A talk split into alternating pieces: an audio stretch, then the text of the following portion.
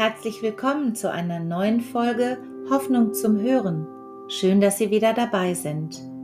Wir hören heute eine Andacht von Pfarrer Dr. Reimer Krämer aus Massenheim mit einer Predigt von Doris Joachim aus dem Zentrum Verkündigung der EKHN.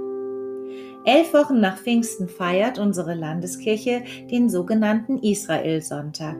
Dieser ist in diesem Jahr am 8. August. Wir gedenken an diesem Tag der eigenen Schuld bei der Verfolgung und Ermordung der Juden durch die Nationalsozialisten. Wie der christliche Glaube ist auch der Israel-Sonntag jüdischen Ursprungs. Er wird in zeitlicher Nähe zum neunten Tag des jüdischen Monats Av gefeiert, wenn im Judentum der Zerstörung sowohl des salomonischen Tempels durch die Babylonier 586 v. Chr als auch des Herodianischen Tempels durch die Römer im Jahr 70 nach Christus gedacht wird. Der Israelsonntag gibt uns Gelegenheit, im Gottesdienst der christlichen Schuldgeschichte zu gedenken. Er macht uns bewusst, wie das Neue Testament aus der Glaubensgeschichte Israels als Gottes erwähltem Volk schöpft. Die EKHN ruft jedes Jahr ihre Kirchengemeinden dazu auf, den Israelsonntag zu nutzen, um jeglicher Form des Antisemitismus und Rassismus entgegenzutreten.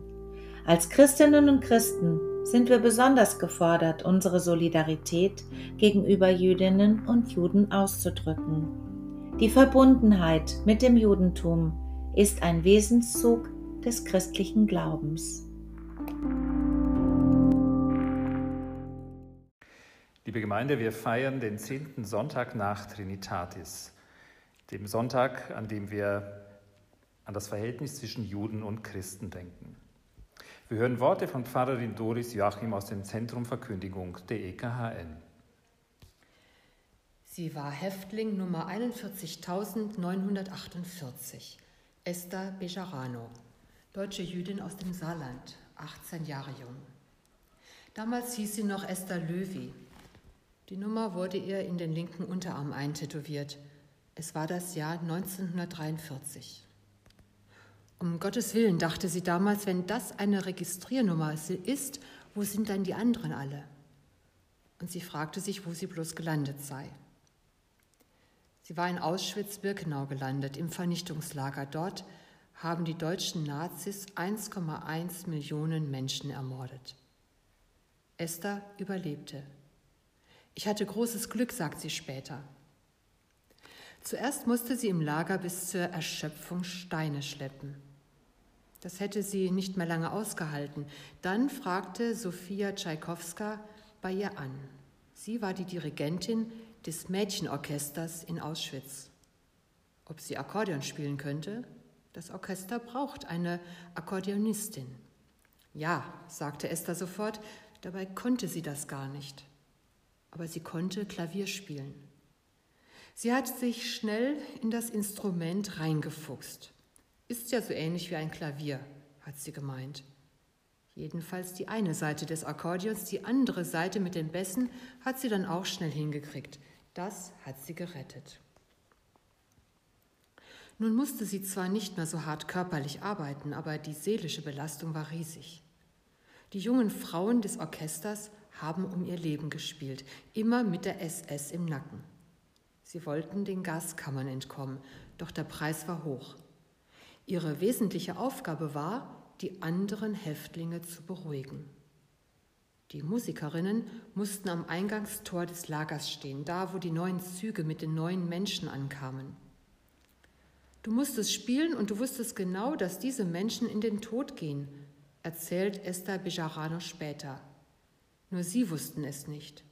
Sie haben dich angeschaut, angelächelt und wahrscheinlich gedacht, wo Musik ist, da kann uns nichts Schlimmes widerfahren. Bis heute sehe ich diese Bilder der Menschenkolonnen vor mir, die in den Tod gingen.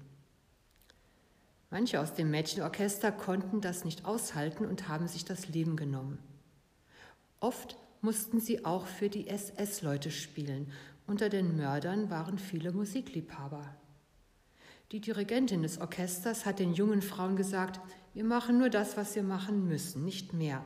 Wir haben hier keine musikalischen Ambitionen. Dabei waren wirklich virtuose Musik, dabei waren wirklich virtuose Musikerinnen in diesem Orchester. Es ging ums Überleben, nicht um schöne Musik.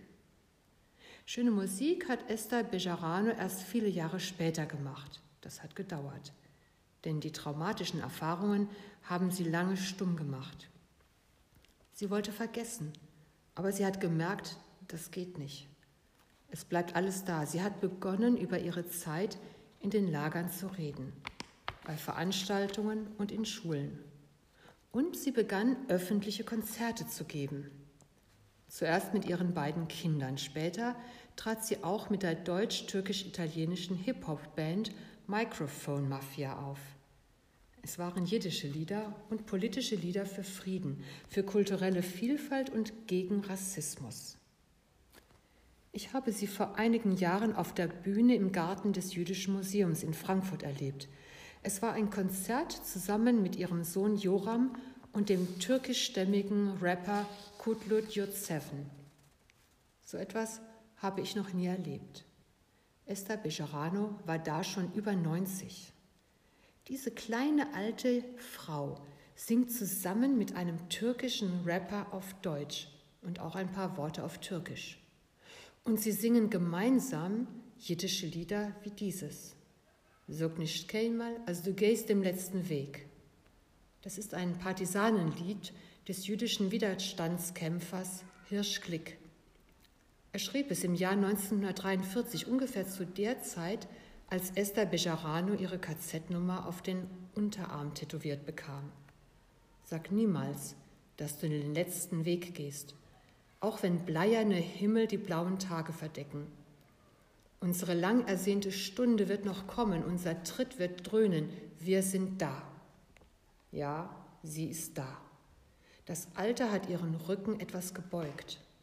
Der Schmerz der Vergangenheit ist ihr anzusehen, und doch sehe ich eine aufrechte, stolze Frau.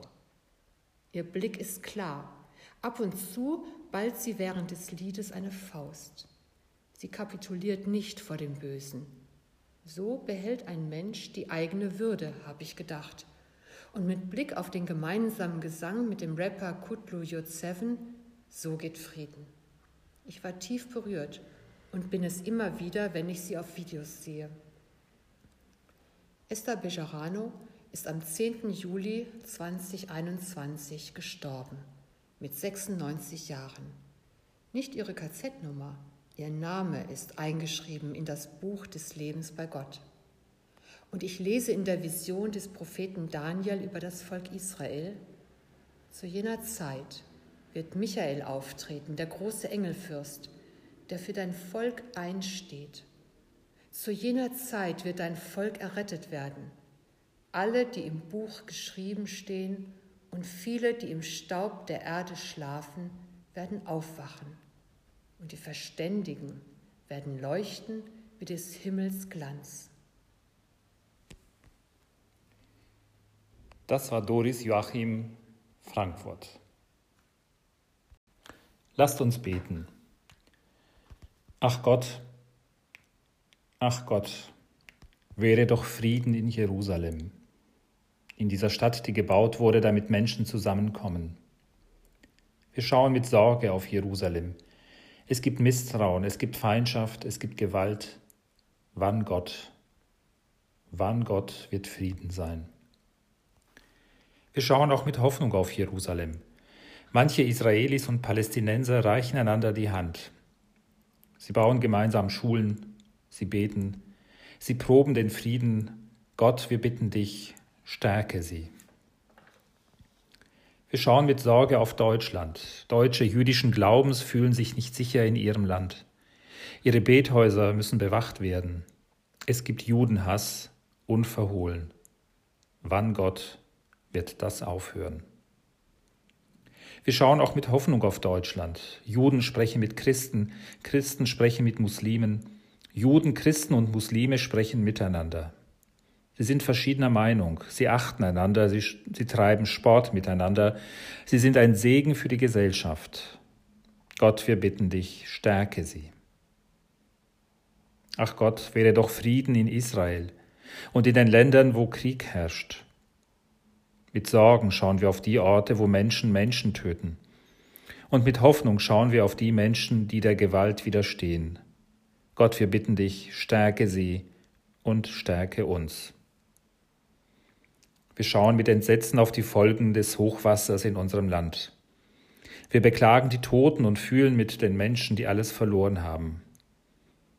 Gott, wir bitten dich, tröste die Trauernden, stärke die Überlebenden und gib Hoffnung, wo keine Hoffnung mehr ist.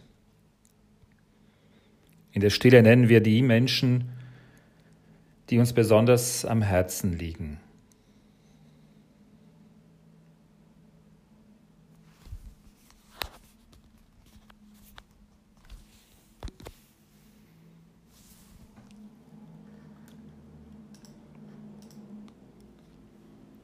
Vater unser im Himmel, geheiligt werde dein Name, dein Reich komme, dein Wille geschehe, wie im Himmel so auf Erden. Unser tägliches Brot gib uns heute und vergib uns unsere Schuld, wie auch wir vergeben unseren Schuldigern. Und führe uns nicht in Versuchung, sondern erlöse uns von dem Bösen. Denn dein ist das Reich und die Kraft und die Herrlichkeit in Ewigkeit. Amen. Der segne euch und behüte euch. Der Herr lasse leuchten sein Angesicht über euch und sei euch gnädig. Der Herr erhebe sein Angesicht auf euch und gebe euch Frieden. Amen.